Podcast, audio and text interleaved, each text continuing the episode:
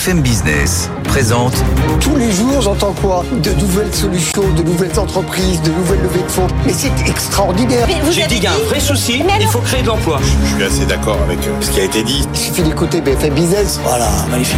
Guillaume Paul, Audrey Tcherkov. Good evening business. Allez, 19h, nous sommes euh, repartis. Nous sommes repartis. C'est la deuxième heure de Good Evening Business en direct. Bonsoir, Audrey. Bonsoir, Guillaume. Bonsoir à tous. Dans l'actualité ce soir, le dossier Casino épisode, euh, on ne sait plus combien. Il s'est encore passé pas mal de choses euh, aujourd'hui. Les représentants des, des, deux offres ont été reçus à Bercy et ont amélioré leurs offres. On va vous raconter ça, bien sûr, dans, dans un instant. hein. Et puis, on va aller en Lituanie dans quelques minutes, puisque c'est un sommet de l'OTAN sous vive tension qui a démarré il y a quelques heures, alors que la France a notamment annoncé son intention de livrer ses missiles à longue portée, les fameux scalps, à l'Ukraine. On sera sur place dans un instant. Dans un quart d'heure, on va aller à Toulouse. Vous savez qu'hier, euh, Airbus a annoncé euh, l'inauguration, le lancement d'une nouvelle usine d'assemblage, d'un nouveau site d'assemblage. Parce que la demande est tellement forte sur la famille des 320 que c'était devenu absolument indispensable. Le patron du site de Toulouse nous racontera ça dans, dans un quart d'heure. Et puis 19h30, c'est la grande interview au micro de Edwige Chevrillon. Ce soir, c'est le directeur général de la Caisse des dépôts, Éric Lombard. Voilà le programme non exhaustif jusqu'à 20h. On est ensemble sur BFM Business. C'est parti. Good evening business, le journal. Donc le dossier casino, ça continue. Les deux, les représentants des deux offres ont été reçus aujourd'hui à, à Bercy pour défendre leur offre, bien sûr. Des offres qui ont été améliorées. On va voir ça dans un instant. D'abord, on va écouter Bruno Le Maire qui s'est exprimé pour la première fois sur ce dossier casino. C'était au perchoir de l'Assemblée nationale. Écoutez. Casino est un beau groupe, un groupe solide, avec des actifs répartis à travers tout le territoire, avec des salariés qui font un travail formidable et qui n'ont pas à payer pour les erreurs qui ont pu être commises par la direction du groupe. Donc nous serons attentifs à la solidité du projet industriel des deux repreneurs.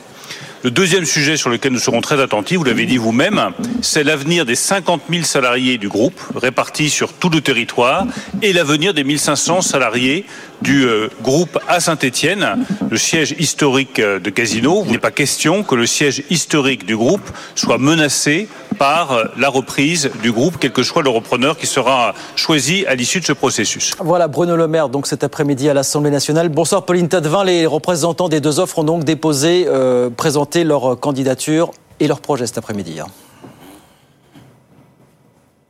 Les deux porteurs d'offres, d'un côté le trio Zouariniel Pigas, de l'autre Daniel Kretinsky, allié de Marc Ladrel Lacharrière, ils ont tous deux dans un temps imparti plaidé leur business plan respectif devant des représentants de Casino et devant les conciliateurs. Et d'après nos informations, il y a un autre rendez-vous demain très important. Ces offres vont désormais être présentées par les conciliateurs aux créanciers demain matin. Les créanciers, c'est bien entendu eux qui ont la clé de ce dossier Casino. Et l'info qu'on apporte ce soir, Pauline, c'est que chacun de ces apparemment a amélioré son offre hein, pour l'emporter dans la dernière droite finale. Oui, parce que chacune euh, des deux offres avait jusqu'ici, et c'est bien normal, des points forts et des points faibles. Du côté du trio Zouariniel Pigas, on plaide plus que jamais la force industrielle euh, de ce plan. On insiste aussi dans ce camp sur le soutien d'un certain nombre de créanciers. Ils backent tout ce plan, nous disait même récemment une source proche du dossier. Ce qui pêchait jusqu'ici dans cette offre du euh, trio, c'est l'apport d'argent frais. Il proposait d'investir 900 millions d'euros, dont 450 millions d'euros sous forme de fonds propres, 450 millions d'euros sous forme de dette. Et bien, d'après nos informations, euh, ce trio Zouari, Niel, Pigas se résigne à mettre plus d'argent de sa poche sur la table pour se rapprocher de l'offre de celle de Daniel Kretinsky et de Marc Ladret de la Charrière. Eux, euh, ce duo, pour le coup, prévoit d'apporter 1,35 milliard d'euros de fonds propres, dont près de 900 millions d'euros de leur poche. Et alors que le reproche qui leur était fait était d'écraser trop de des créanciers, contrairement au trio, eh bien Daniel Kretinsky et Marc Ladret de la Charrière prévoient désormais, d'après nos informations, un taux de conversion de dette plus favorable aux créanciers. Ils prévoient donc de mieux les traiter et ces créanciers. Le prochain rendez-vous important, je le disais, ce sera demain. Ces offres vont être présentées désormais donc à ces créanciers. Merci beaucoup Pauline, Pauline Tadevin, donc, euh, qui suit ce dossier casino pour, euh, pour BFM Business. 19h05, le sommet de l'OTAN donc, a débuté à Vilnius, en Lituanie. Bonsoir Mathieu Couage, vous êtes sur une place de la capitale où Volodymyr Zelensky vient de plaider pour l'adhésion de l'Ukraine à l'OTAN. Ça, c'est un point qui divise fortement les, membres de l'organisation atlantique, Mathieu. hein. Volodymyr Zelensky a pris la parole sous une bannière géant Ukraine NATO 33 pour demander à l'organisation de devenir le 33e membre après la Suède. Le président ukrainien sait que c'est loin d'être gagné. Il a eu des mots très durs d'ailleurs. Il dénonce l'indécision et la faiblesse de l'OTAN. Il juge absurde que l'Ukraine n'ait pas de calendrier pour son adhésion. Une façon de maintenir la pression sur des membres très divisés. D'un côté, les États-Unis et l'Allemagne principalement qui estiment que ça n'est pas le moment, qui ne veulent pas risquer une escalade mondiale dans le conflit. Et puis de l'autre, les pays de l'Est qui au contraire estiment que c'est la seule façon de finir cette guerre et de protéger l'Ukraine sur le long terme. La France, elle, a changé d'avis récemment. Emmanuel Macron soutient maintenant une adhésion rapide de l'Ukraine dans l'OTAN, mais ne sera probablement pas attendu, entendu pendant ces deux jours à Vilnius. La formule retenue ne pourrait pas être plus vague. L'OTAN invitera l'Ukraine à rejoindre l'Alliance quand les conditions seront réunies, a dit le secrétaire général Stoltenberg. Le risque, eh bien, c'est que ces divisions soient perçues comme un signe de faiblesse par les Russes en pleine contre-offensive ukrainienne. Mathieu Kouach, donc, à Vilnius pour euh, BFM Business, sommet de l'OTAN au cours duquel Emmanuel Macron a donc annoncé que la France avait commencé à livrer à l'Ukraine des missiles Scalp. Vous savez, ce sont des, missiles de longue portée, hein, d'une portée de 250 km. La Russie a immédiatement déclaré qu'elle allait devoir prendre, je cite, des contre-mesures, sans plus de précision pour l'instant. 19h07. Tout autre chose à présent, l'emploi, l'emploi qui se porte bien dans les pays de l'OCDE. Euh, L'OCDE nous a annoncé ce midi un taux de chômage historiquement bas dans les pays de sa zone, 4,2%. Pour l'instant, tout va bien, mais l'OCDE le dit, il y a des choses qu'il va falloir surveiller dans les prochains mois. Les salaires et surtout la montée en puissance de l'intelligence artificielle. Léo Dumas nous raconte ça. Les salaires n'ont pas complètement suivi l'inflation, s'inquiète l'OCDE et en conséquence, le pouvoir d'achat chute de 3,8% en moyenne dans les pays membres de l'organisation. En France, c'est moins 1,8%. Pour limiter les pertes, l'OCDE, qui n'observe pas de vrais signes d'une spirale prix-salaire, appelle donc à augmenter les payes. Reste qu'à l'avenir, ce n'est plus l'inflation, mais l'intelligence artificielle qui inquiète les salariés sur leur pouvoir d'achat. Ils sont 2 sur 5 à craindre une perte de revenus face à l'adoption de l'IA dans les 10 prochaines années. Une encore limitée aujourd'hui chez les employeurs, explique Stéphane Carcillo, chef de la division emploi de l'OCDE. Ce qu'ils avancent comme barrière à adopter ces nouvelles technologies, euh, aujourd'hui, c'est essentiellement euh, euh, le manque de formation ou de compétences digitales d'un certain nombre de leurs salariés. Jusqu'à présent, l'IA influe plus sur la qualité des emplois que sur la quantité, observe l'OCDE, ce qui ne l'empêche pas de juger qu'elle aura bien, à terme, un effet considérable sur le marché du travail. Euh, le prix de ces nouvelles technologies, incluant l'intelligence artificielle, diminue fortement.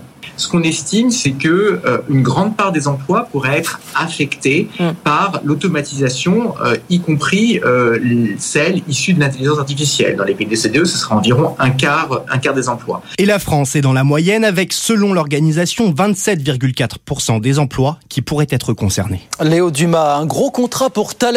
La direction générale de l'armement a retenu Thales pour développer les sonars des futurs sous-marins lanceurs d'engins français de troisième génération. Ils seront disponibles aux alentours de, de 2035. C'est un contrat évalué entre 300 et 500 millions d'euros. Ce sont des sonars qui ouvrent une nouvelle ère dans le domaine ô combien stratégique de la détection marine. Jean-Baptiste Huette. Les futurs sous-marins français navigueront bientôt dans des lacs pas n'importe lesquels, des lacs de données. C'est l'expression utilisée pour qualifier les gigantesques espaces de stockage dans lesquels on enregistre les données numériques brutes. Car oui, avec ces nouveaux sonars qui équiperont les sous-marins, ce sont d'immenses quantités de données qui vont être captées. Localisation, température de l'eau, banc de poissons, bateau de pêche, bâtiment ennemi, orientation du sous-marin, profondeur, vitesse. Bref, grâce à de puissants algorithmes de calcul, les opérateurs, les oreilles d'or, pourront à la fois exploiter des données d'anciennes missions et des données en temps réel. De quoi détecter la plupart des menaces à courte, moyenne ou longue distance. Une véritable rupture technologique. Le déploiement de ces sonars nouvelle génération signés Thales se fera en plusieurs étapes. Quelques éléments d'abord sur nos sous-marins actuels de deuxième génération dès 2025 et bien entendu deux séries sur les futurs sous-marins lanceurs d'engins de troisième génération à partir de 2035. Voilà donc pour ce contrat remporté aujourd'hui par Thales. Deux mots d'entreprise avant d'aller sur les marchés. D'abord, une seule offre de reprise pour la marque de jeans Caporal qui a été placée en redressement judiciaire euh, il y a quelques mois. Offre défendue aujourd'hui euh, devant le tribunal de commerce de Marseille. La décision de justice devrait intervenir au début de, de la semaine prochaine, a priori. Et puis une amende de 600 000 euros pour le site showroom privé. Elle lui a été délivrée par la répression des fraudes pour pratiques commerciales trompeuses. Showroom a été condamné pour de fausses promotions. Voilà ce qu'a fait savoir aujourd'hui la DGCCRF. 19h10. On tourne sur les marchés. Tout de suite, je vous rappelle la, la clôture déjà à la Bourse de Paris ce soir. Belle clôture dans le vert, plus 1,07% pour le CAC 40, 7000. 220 points à la clôture ce soir. Bonsoir Sabrina, on vous retrouve depuis New York.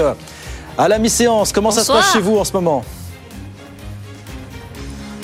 Ça se passe plutôt bien sur les marchés américains qui sont bien partis pour enregistrer leur deuxième séance de progression. Le Dow Jones grimpe de 0,6%, le S&P 500 plus 0,3% et l'indice Nasdaq affiche une hausse de 0,2% en attendant bien sûr des données importantes concernant l'inflation. Demain, l'indice des prix à la consommation, jeudi, l'indice des prix à la production et puis vendredi, les résultats dans le secteur bancaire. Secteur bancaire justement avec JP Morgan euh, qui est bien, plutôt bien orienté euh, après une note de Jeffries qui a relevé sa recours euh, sur le titre passant à l'achat contre neutre auparavant. Euh, Jeffries estime tout simplement euh, que JP Morgan est le meilleur de sa classe. Le titre JP Morgan en belle hausse. Et puis on notera également sur l'indice Dow Jones parmi les plus fortes progressions du jour, Salesforce qui fait rare à augmenter ses prix, une hausse de 9% en moyenne. La dernière fois que le groupe avait relevé ses, prix, c'était il y a 7 ans. Le titre Salesforce est en hausse. Donc aujourd'hui une progression d'un petit peu plus de 3% dans un marché qui grimpe. Le Dow Jones prend 0,6%, le Nasdaq plus 0,2%. Merci beaucoup Sabrina, on vous retrouve toute la soirée évidemment sur BFM Business hein, pour faire le point sur cette fin de séance du côté de, Wall Street évidemment. 19h12, on vient dans un instant, on va parler énergie, énergie renouvelable dans un instant et puis... On va faire un petit tour du côté de Toulouse, qui, vous savez, inauguré hier une nouvelle, ligne d'assemblage du côté euh, de son site de Toulouse parce que la demande pour la famille des A320 est tellement forte que c'était devenu absolument indispensable. On raconte tout ça dans, un instant, bien sûr. À tout de suite. Good Evening Business, ils font l'écho. Allez, 19h14. On va retourner à Toulouse. Enfin, on a parlé hier très très vite hein, de ce qui s'est passé. Mais oui, euh... parce qu'il y a l'ouverture d'une nouvelle ligne. Ouais, ouais, sur le site de, de Blagnac en périphérie de, de, Toulouse. Bah, on est en duplex pour en parler quelques instants avec le, le patron de l'usine A320 de, de, Toulouse, Clément de Rancourt, qui est avec nous. Bonsoir, monsieur de Rancourt. Merci d'être avec nous quelques Bonsoir. minutes sur, sur BFM Business. Donc, nouvelle ligne d'assemblage pour augmenter la cadence de production de, de la famille euh, A320, les A321. On, on va donner les chiffres dans un instant. Ce qui est quand même fou qu'on peut rappeler, c'est que c'est un projet qui, avec, avec le Covid, a été fortement compromis, euh, monsieur Drancourt. Hein. Exactement. C'est un projet qui a, qui a démarré il y a, il y a plus de deux ans maintenant et, euh, et sur lequel euh, il a fallu qu'on traverse quelques difficultés sur un, dans un contexte, on va dire, mondial, économique, post-Covid, challenging. Euh, mais c'est un projet pour lequel on était très très fiers, comme vous pouvez l'imaginer, hier du coup de matérialiser le démarrage de cette ligne et l'inauguration de cette nouvelle ligne à Toulouse. Alors donc là, vous avez reconverti le fameux hangar Jean-Luc Lagardère euh, qui abritait il y a quelques années la production d'A380. Euh, alors l'idée, c'est d'augmenter la cadence euh, de la famille des A320, mais dans quelle proportion exactement? Donc effectivement, il y, a, il y a 18 ans, très exactement, on inaugurait le hall de Jean-Luc Lagardère ici avec la 380. Donc on est, on est aujourd'hui fiers et contents très heureux de pouvoir redonner vie à ce, à ce, à ce hall mythique. Donc l'augmentation des, des, cadences sur le, la 320 Family, euh, aujourd'hui, vous savez qu'on veut atteindre un objectif d'une de, d'une cadence de 75 avions euh, dans le milieu de l'année de 2026. Euh, donc aujourd'hui, la mise en place de cette nouvelle ligne, c'est euh, en grande partie pour contribuer aussi à cette, à cette montée cadence. On était à la fin de l'année dernière à peu près sur une cadence 45, donc euh, vous voyez les, ce qui nous reste à faire entre, euh, ben le, entre maintenant et, et jusqu'en 2026 pour atteindre cette fameuse cadence 75. Ouais pour laquelle, du coup, nos usines de Toulouse seront aussi euh, contributrices. Pour, pour, on, on, le disait, pour répondre à une très très forte demande pour ces monocouloirs à 320, à 321, elle s'élève, elle s'élève à combien les commandes pour ces appareils aujourd'hui de Monsieur Drancourt, euh, concrètement? Alors, vous avez raison, c'est notre best-seller. C'est un avion euh, euh, aujourd'hui qui, qui, qui, a la plus grosse part de notre carnet de commandes, puisque le carnet de commandes d'Airbus au global euh, est quasiment à 8000 avions, euh, dont euh, on est euh, sur des chiffres autour de 7000 avions pour la famille de la 320 euh, au global. Donc vous voyez la, la part que la 320 Family aujourd'hui, cet avion représente dans le carnet de commande. Donc presque 7000 avions, c'est le carnet de commande aujourd'hui pour la 320 Family, donc à 320 plus à 321. Et alors, en combien de temps vous avez reconverti cet espace? Je crois que c'est 50 hectares, c'est ça? Qu'est-ce qu'il a fallu réadapter? Alors on a on a mis on a mis un peu plus de deux ans pour euh, pour réadapter effectivement cette euh, cette cette usine de Jean-Luc Lagardère. Euh, pour euh, on a gardé principalement toute la structure bien entendu, hein, euh, mais on a réaménagé tout l'intérieur du hangar, notamment tout ce qui euh, tout ce qu'on appelle euh, les bâtis, les outillages pour pouvoir assembler les avions, sur lesquels on assemble nos avions, tous les différents postes d'assemblage. Il a fallu qu'on enlève ceux de la 380 pour intégrer euh, une nouvelle ligne à l'intérieur du hangar, avec quelques, bien sûr, quelques travaux de génie civil aussi, pour les énergies et, et tout ce qui va avec. Euh, sachant que dans une alvéole d'A380, on peut quasiment rentrer euh, deux lignes d'A320. Donc, euh, Mmh. c'est comme ça qu'on a construit cette, cette usine. C'est comme ça que vous vous donnez les, moyens effectivement d'augmenter la, cadence de production de la famille à 320 dans, les prochaines années. Alors il y a quelque chose dans lequel, ça sera ma dernière question, sur lequel vous avez un petit peu moins de, prix, ce sont les, pénuries de composants auxquelles vous êtes confrontés, auxquels sont confrontés vos, fournisseurs. Comment est-ce que ça évolue de, ce côté-là aujourd'hui, monsieur de, Rancourt? Écoutez, euh, effectivement, c'est vrai que c'est un sujet, c'est un sujet de, aujourd'hui euh, réel, c'est une réalité. Pour pouvoir faire cette montée euh, en cadence, on la fera pas euh, sans tous nos partenaires et sans toute notre supply chain. Ouais. Donc notre enjeu, il est vraiment, il est vraiment là-dessus, euh, sur ce sujet-là et sur ce, ce point-là, d'arriver à, à travailler euh, main dans la main avec une collaboration très très très forte dans l'anticipation, euh, euh, en transparence et en collaboration avec toutes nos, tous les acteurs de la supply chain. Euh, les composants électroniques ont été effectivement et sont restent encore un sujet de préoccupation majeur. Euh, c'est c'est euh, c'est aujourd'hui quelque chose avec lequel on arrive à, à à vivre, on arrive à travailler, on arrive à livrer nos avions. Mais pardon, vous, vous direz que la situation, vous direz que la situation est stable sur ce sur ce point-là depuis euh, six mois, un an. Comment comment vous vous situez aujourd'hui par rapport à il y a quelques temps?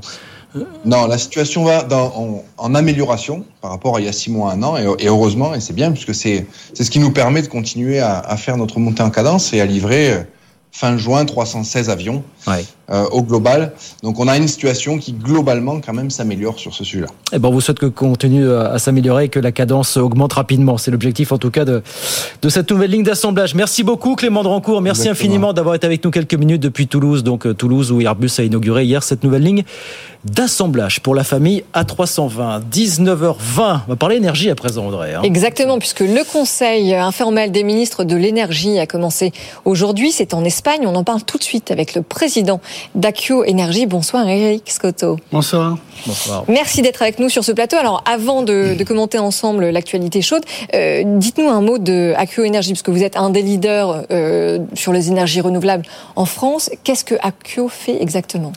Accio fait euh, une chose très simple. Accio développe, finance, construit et euh, exploite des centrales d'énergie à partir d'énergie renouvelable. Donc le vent, le soleil majoritairement, et puis quelques années le stockage, hein, la pierre angulaire, euh, l'accélération des énergies renouvelables dans le réseau. Donc il faut du vent, du soleil et du stockage. Mais vous faites ça en France, mais pas que. Alors, on a commencé en France en 2007, hein, en tout cas en ce qui concerne AQO, mais on fait ça dans une trentaine de pays aujourd'hui, avec une quinzaine de filiales dans le monde sur cinq continents. Donc effectivement, on est sorti des frontières euh, hexagonales depuis pas mal de temps. Vous vous situez où par rapport à vos concurrents du, du secteur aujourd'hui Alors, on est ce qu'on appelle un des pionniers du secteur. On a été parmi euh, les, les- les- les pionniers à prôner de nouvelles solutions depuis, depuis des années. Euh, on, a, on a parlé agrivoltaïsme dès 2007. D'ailleurs, on a mis ça dans le film Demain euh, en 2013.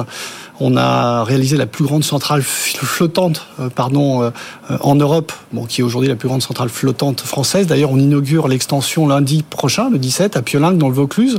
Ce sont des panneaux solaires qui flottent euh, euh, grâce à des flotteurs sur des anciennes carrières, euh, des lacs de barrage. hein. ça sert à ne pas être en conflit d'usage par rapport à l'espace qu'occupent les panneaux. On a innové dans le stockage sur l'île de la Réunion, en Corse, dans, dans, dans pas mal de zones insulaires insulaire, puisque à midi, on avait une surproduction d'électricité, de, de, puisque le soleil était au zénith. Donc, qu'est-ce qu'on allait en faire? Ben, On a décidé de, le stocker et puis de le lisser dans la journée, de, de, le rendre plus stable au niveau du réseau, par exemple. On a été sans cesse dans l'innovation depuis pas mal d'années. Donc, où est-ce qu'on est? Ben, On est un petit poussé parmi les géants aujourd'hui, puisque ce qui pouvait être une idée de pionnier il y a quelques années, aujourd'hui est devenu la norme. Euh, les énergies renouvelables, c'est euh, l'avenir de cette planète. On ne pourra pas faire sans. Hein, les objectifs euh, européens. Alors justement, justement, on va en parler parce que l'objectif, c'est d'atteindre les 42,5% d'énergie renouvelable.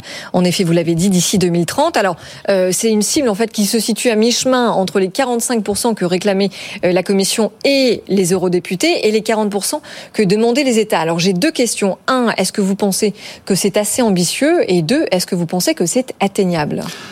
Alors en tant que pionnier, quand on entend de tels chiffres, juste pour que vous réalisiez ce que ça veut dire. Aujourd'hui, on est en 2023. La moyenne euh, de la pénétration des énergies renouvelables dans le mix énergétique européen, c'est à peu près 21%. On doit être un petit peu plus, un petit peu au-dessus en moyenne. Nous, on est en retard, en France.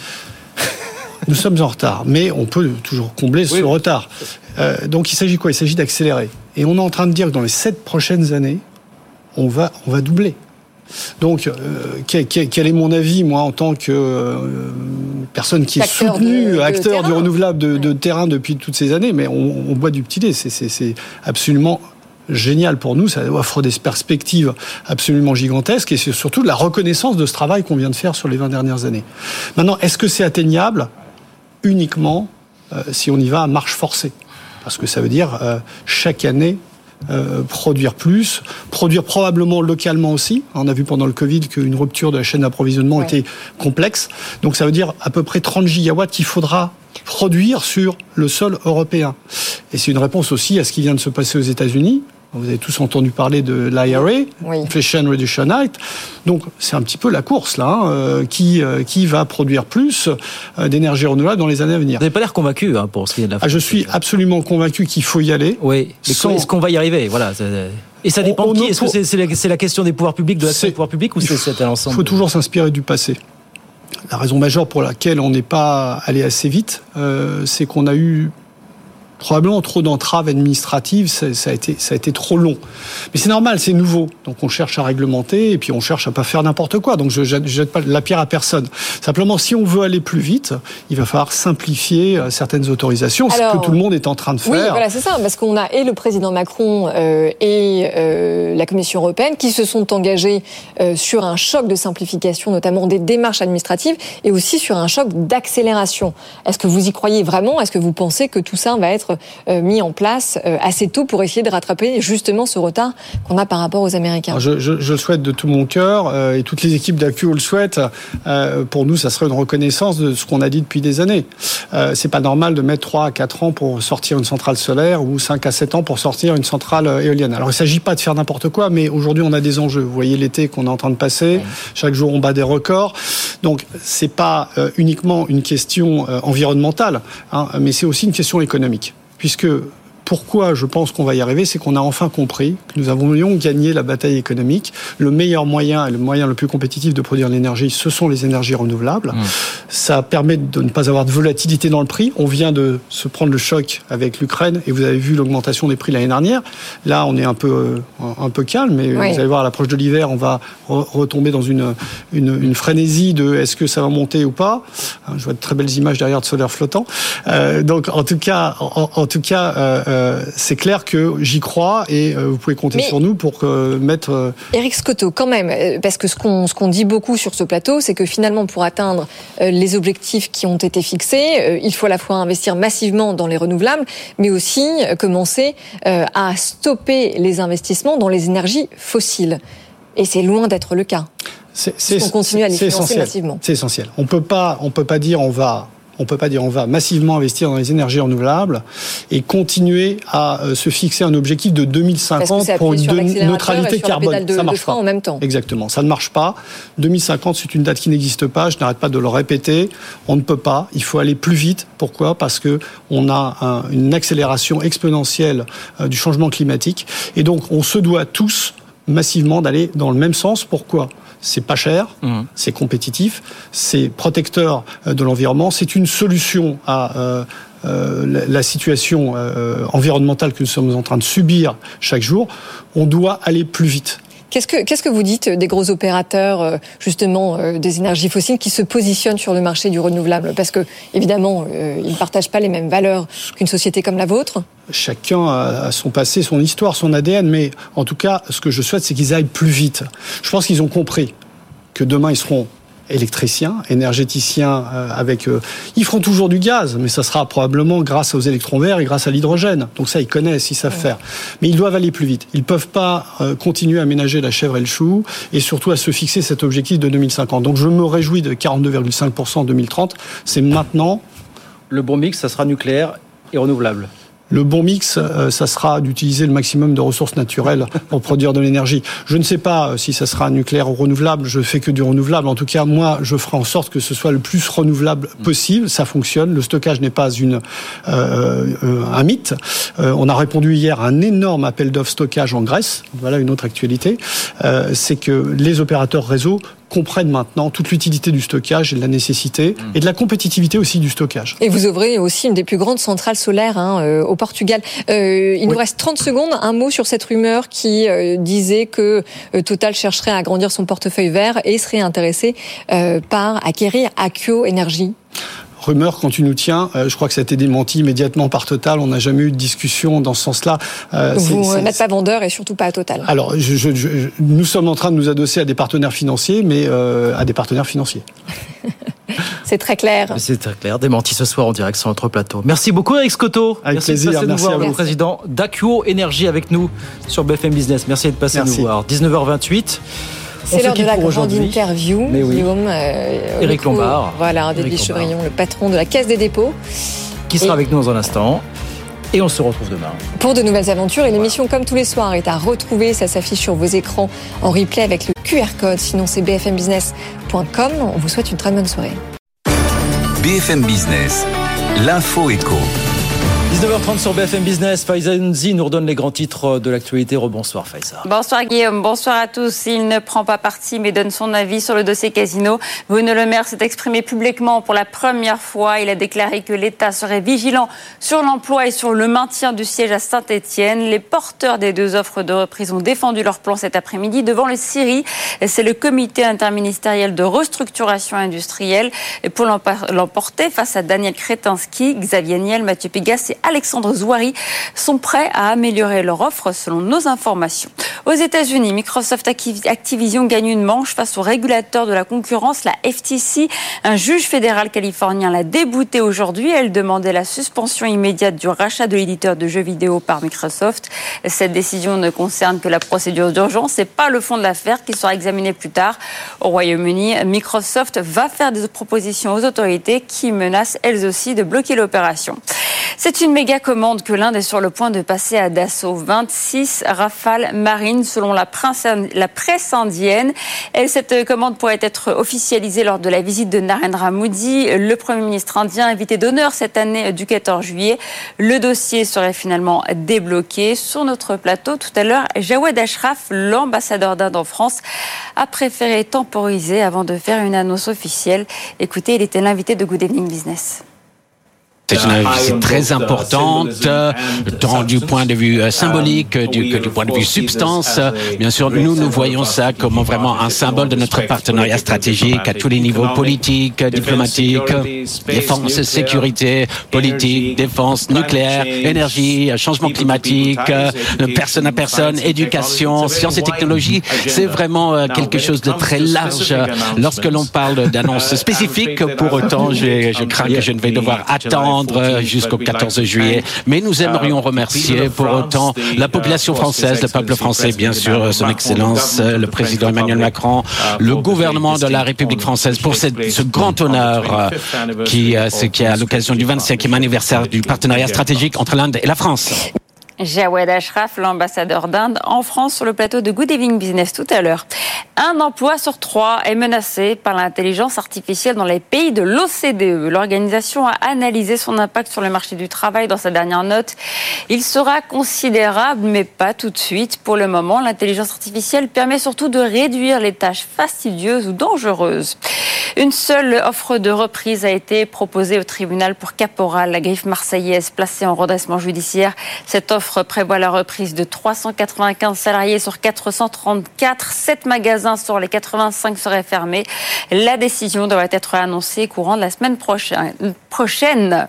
Épinglé pour fausse promotion, Showroom Privé vient d'écoper d'une amende de 600 000 euros. La DGCCRF reproche au site de vente privée d'avoir gonflé les prix de certains produits juste avant les promotions pour les faire paraître plus intéressantes.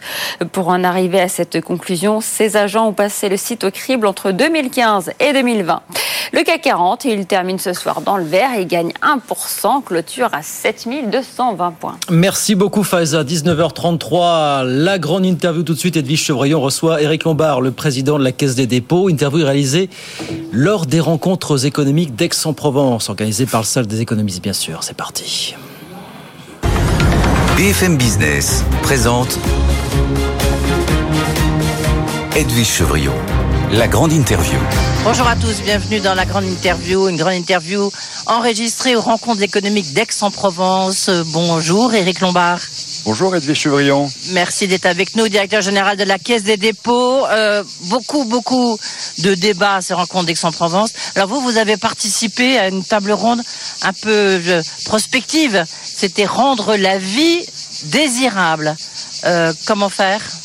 Alors en fait, euh, on était assez d'accord sur le panel pour se dire que pour rendre l'avenir désirable, il fallait qu'on soit dans une économie zéro carbone et dans une trajectoire 1,5 degré. Et c'était ça l'élément central pour que euh, pour les jeunes, euh, l'avenir soit un avenir dans lequel ils aient envie de se projeter.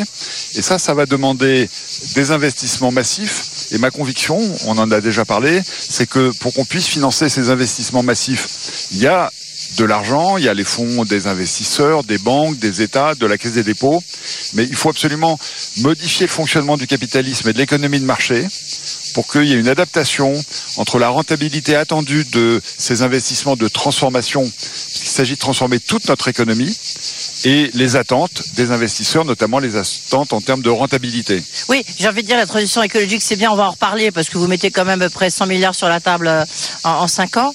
Mais il y a, y a, quand même euh, aussi, vous participez beaucoup à la reconstruction des quartiers, des quartiers difficiles dans le cadre des quartiers du plan 2030.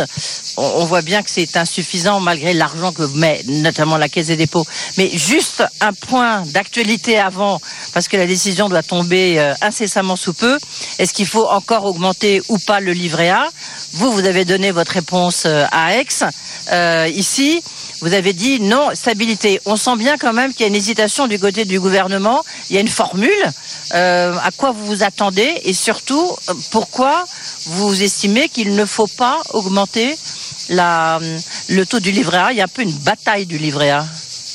Alors, euh, les règles sont simples. Le gouverneur propose, le Oui. ministre dispose, et je me permets de donner un avis puisque vous me le proposez justement.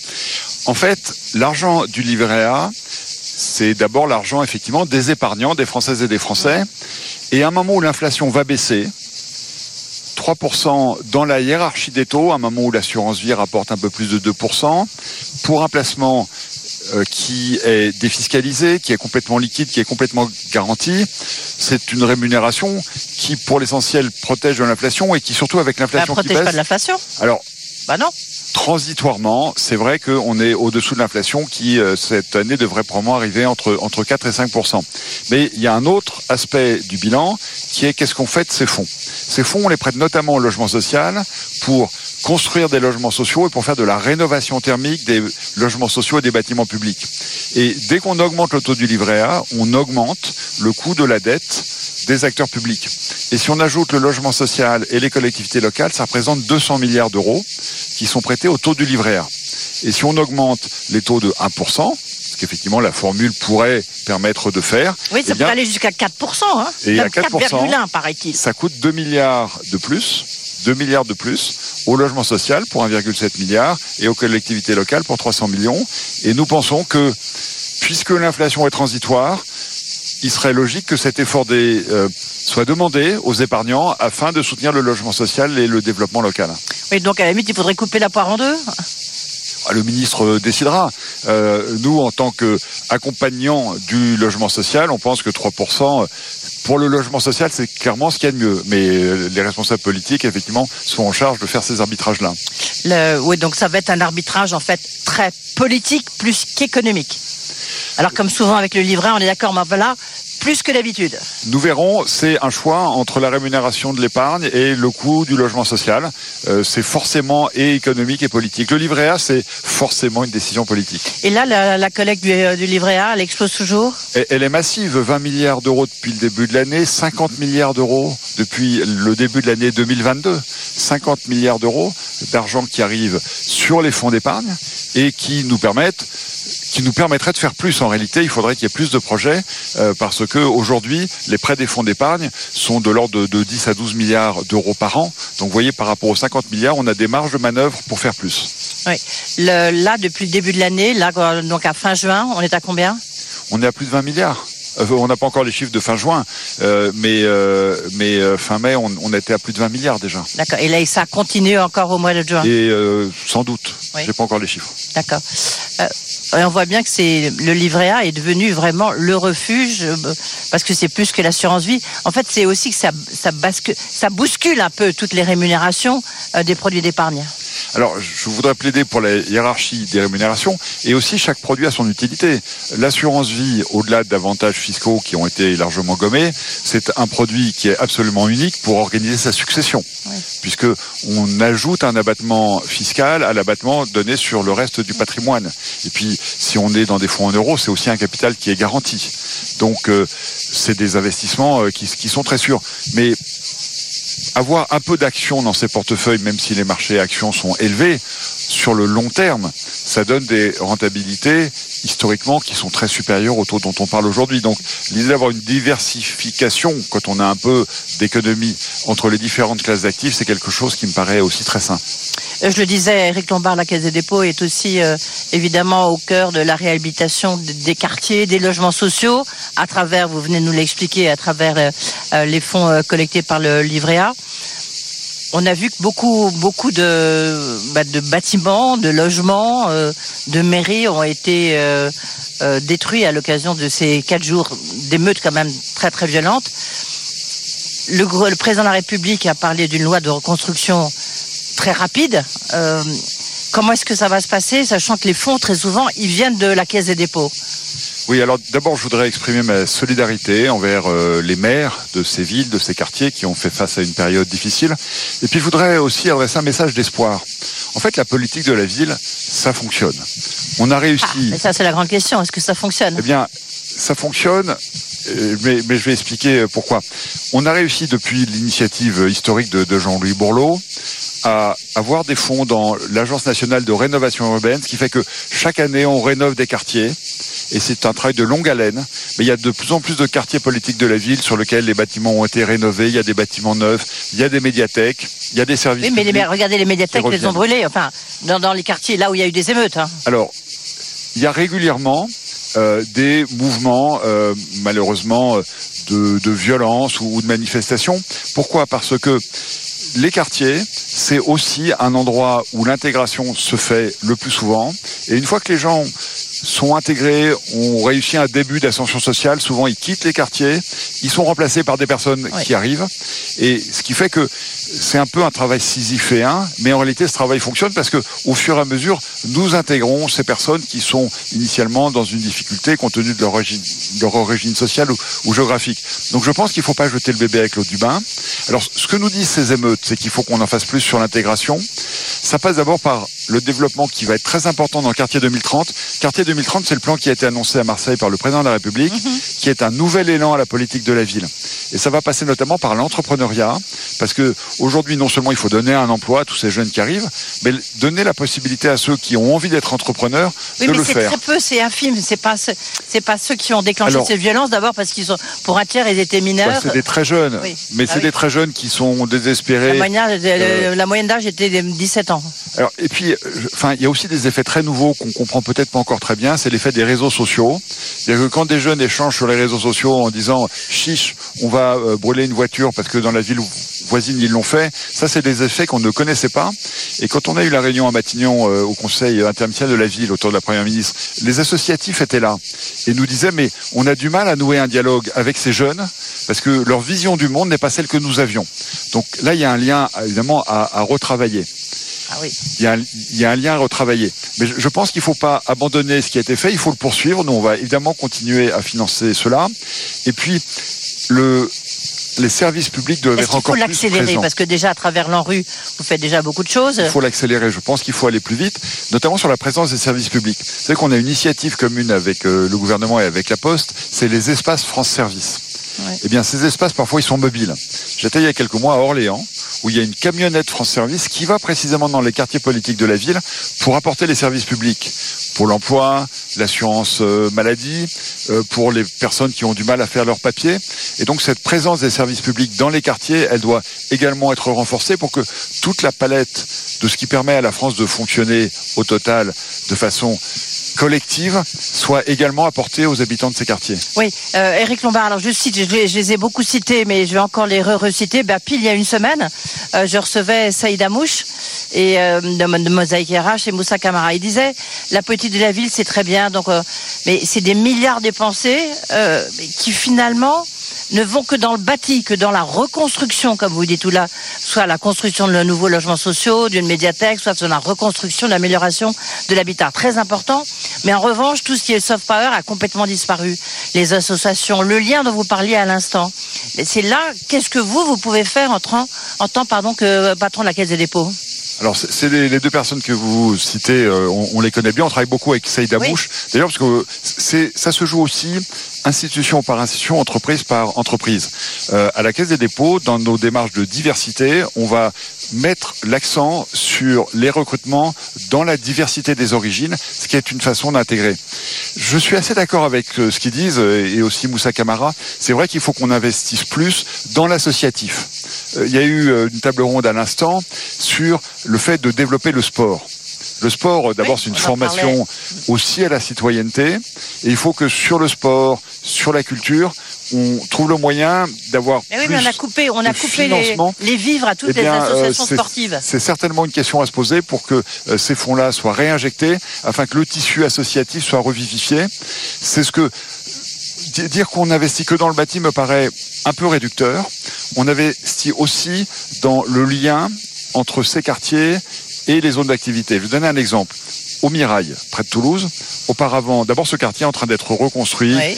bloc par bloc. Euh, Il y a aussi des activités qui permettent euh, à ceux qui le veulent d'avoir un, un lopin de terre pour, pour faire un peu d'agriculture. Mais auparavant, les services de transport public contournaient ce quartier. Aujourd'hui, ils passent au cœur pour que les personnes qui ont du travail et surtout qu'il y ait de plus en plus de personnes qui ont du travail puissent aller facilement à Toulouse ou dans les villes où, il y a de l'emploi. Donc la réintégration de ces quartiers dans l'espace public commun me paraît aussi un, angle important des politiques à mener dans les années qui viennent. Alors vous l'avez dit, on a beaucoup parlé. Du reste, c'est un peu étonnant. Ici à Saint-Condex, on a très peu parlé du, du phénomène. Pourquoi il y a eu ces émeutes Qu'est-ce que ça veut dire Euh, On en a assez peu parlé. En revanche, alors il faut dire que c'est au cœur, euh, euh, au cœur du mainstream. Euh, c'est la transition écologique, transition euh, climatique, transition énergétique, parce que tout est lié. Là, vous avez annoncé euh, il y a quelques jours que vous mettiez euh, 100 milliards sur la table. Alors, il faut faire attention, c'est pas 100 milliards en cash tout de suite, c'est sur 5 ans, c'est on est dans des prêts, des prêts aux Des entreprises, prêts et, aux et du capital, et du capital. Et mais il y a aussi du, du capital. Expliquez-nous justement à quoi vont, vont, vont servir ces 100 milliards. Alors, il y a quelque chose qu'on sait bien faire en France, c'est la planification. Oui. Et aujourd'hui, il y a auprès de la Première ministre un secrétariat général à la planification écologique. Oui, mais non, mais c'est très important parce que en réalité, c'est trop français, non? Non, non, attendez, vous allez voir. La transformation écologique, il faut tout transformer. C'était sur toutes les tables rondes, tout le monde disait ça. Il faut tout transformer. Mais parce que ça fait bien aussi, mais il faut le faire. Oui, bien sûr, il faut le faire. Il faut transformer l'industrie, les mobilités, l'habitat, la génération d'énergie. Et donc, l'idée de dire combien on va mettre pour les énergies renouvelables, pour la transformation des mobilités, pour avoir des mobilités décarbonées dans tout l'espace national et pas seulement dans les grandes métropoles. Euh, comment investir pour la rénovation thermique, pour accélérer la rénovation thermique, et surtout pour réindustrialiser le pays, ce qui répond à un objectif d'emploi, de souveraineté et d'écologie.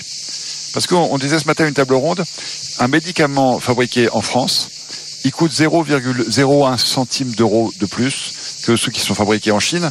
Donc franchement, c'est pas très compliqué de se dire que on assume ce coût et on fait des usines en France. Oui, mais paradoxalement, donc- euh, parallèlement, pardon, euh, c'est la chaleur.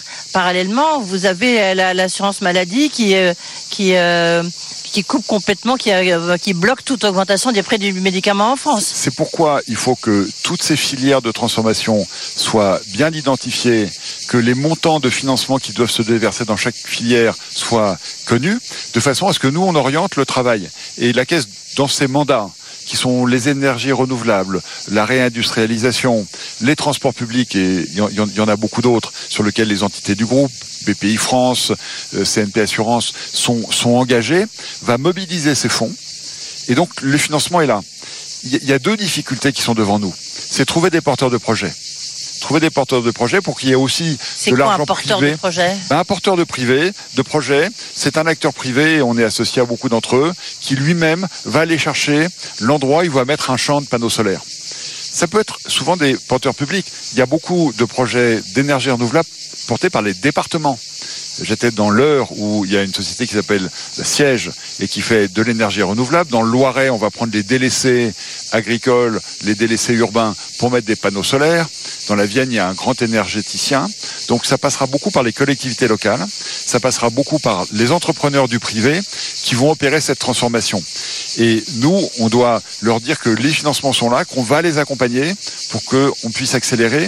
Mais il me semble que dans la phase qui vient, c'est pas les financements qui vont manquer, Ouais. c'est les porteurs de projets. Et donc, euh, le signal qu'on peut donner, c'est que ceux qui ont des projets de transformation écologique, ils vont trouver auprès de nous des personnes engagées pour les accompagner. Et ça, c'est euh, c'est demain, parce que l'ensemble, c'est sur 100 ans, euh, 100 ans, 100 milliards sur 5 ans. Euh, mais ça démarre quand? Alors, les, les- les 100 milliards, ça commence en 2024, mais notre précédent plan était un plan à 60 milliards, oui, on remonte, et sur ces 60 milliards, en deux ans, on devait faire ça en quatre ans, on en a déjà engagé 56 milliards. Donc, en fait, on continue en accélérant, mais les énergies renouvelables installées par la Banque des Territoires l'année dernière, c'est 6 gigawatts. Donc, euh, on compte en nombre de centrales nucléaires. L'été prochain, euh, pardon, l'hiver prochain, on devrait avoir moins de problèmes d'abord parce que les cuves de gaz sont remplies, parce que les barrages sont remplis, mais aussi parce que les centrales nucléaires fonctionnent mieux, mais aussi parce qu'on a des er- énergies renouvelables qui sont installées qui ne l'étaient pas auparavant. Donc tout ça, c'est une transformation qu'il faut accélérer, mais elle est déjà en marche. Oui, enfin, les énergies renouvelables, on- je sais que le président a dit qu'il fallait euh, évidemment euh, développer encore ça, mais il y a une réticence des collectivités locales, vous le sentez bien aussi. Bah, c'est pour ça que j'ai cité volontairement Oui. quatre départements qui le font. Et puis euh, j'étais en Vendée euh, il y a peu de temps avec Dominique Faure, la, la ministre en charge des collectivités locales. Il y a des champs et d'éoliennes qui viennent d'être connectés sur le réseau, euh, qui sont au, au large de, de la Vendée. Et il y a des nouveaux champs d'éoliennes maritimes qui sont en train d'être d'être installés. Donc je pense qu'il faut il faut transformer l'éco-pessimisme en éco-action et on a des moyens d'action qui sont nombreux. Et euh, Eric Lombard, surtout vous, vous avez beaucoup, vous avez les poches pleines, vous avez beaucoup, beaucoup, beaucoup d'argent. C'est pour ça qu'on fait tout le temps appel à vous. Euh, mais il faut dire, vous êtes le bras armé de l'État aussi. euh, c'est le rôle de la Caisse des dépôts. Sur le financement des EPR, comment vous allez y participer et à, à hauteur de combien? Est-ce que ça se précise? La dernière fois, vous nous avez dit que vous alliez participer à une, euh, à une émission obligataire pour financer euh, un EPR. Là, on- ça commence à prendre ferme. On a vu que le conseil d'administration, ça y est, a validé euh, euh, Panly euh, 2.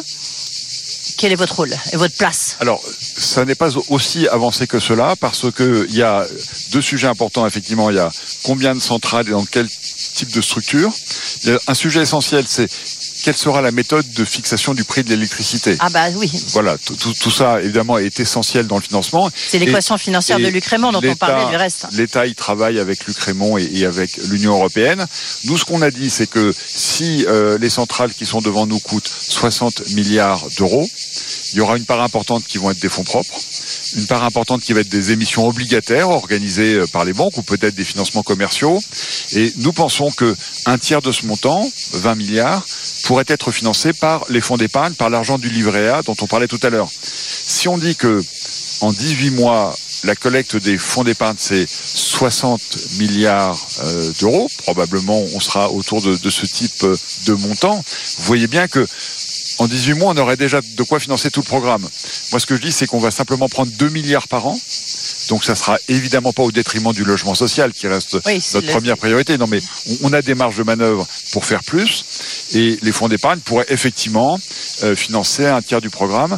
Euh, Luc Raymond est au courant de cela. Et c'est à lui de fixer son équation financière une fois que euh, les autres éléments de l'équation auront été fixés. vous, vous êtes prêt à y participer en fonds propres ou alors en émission obligataire? Alors, ou à, ou à un autre moyen de financement, bien sûr. En, en fonds propres, là, en l'occurrence, ça n'est pas dans nos priorités, et d'ailleurs, ce ne serait pas dans nos moyens, ce serait au détriment de nos autres missions. Donc ça, euh, je ne le propose pas.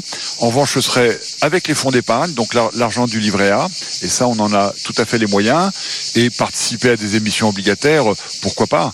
Euh, C'est quelque chose que, bien sûr, on peut, Et à ce moment-là, est-ce que lorsque vous mettez votre argent sur le livret A, on peut imaginer une petite case? Est-ce que vous, êtes, vous acceptez que votre, votre épargne aille au financement du nucléaire? Parce qu'il y a quand même encore enfin, pas mal de Français qui sont opposés au nucléaire.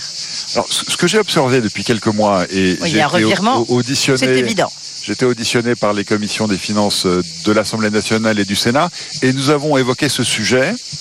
Et d'ailleurs, la programmation euh, énergétique a été votée très largement euh, par les deux assemblées. Ça n'a pas soulevé de débat. Ça ne veut pas dire que le débat est derrière nous, mais je pense qu'un consensus est en train de s'installer. En tout état de cause, les Français savent ce que nous faisons des fonds d'épargne. Le logement social d'abord, le financement des collectivités locales. Euh, mais c'est pas non plus une SICAV où on décide, euh, euh, je coche pour avoir tel ou tel type de placement. Il faut qu'on garde la mutualisation de ces fonds euh, pour l'intérêt général. Toute dernière question, Eric Lombard. Euh, Comme vous jouez souvent les pompiers, on l'a vu avec la création de BPI qui, a vraiment trouvé sa place d'une manière très importante au cœur du, système de financement des entreprises. Mais on l'a vu au moment de la, crise de la Covid, etc., avec ces PGE.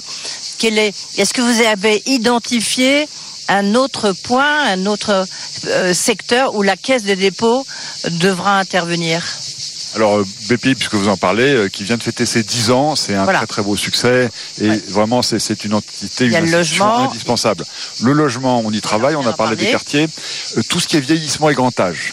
On est intervenu, on est en train d'intervenir pour sauver Orpea.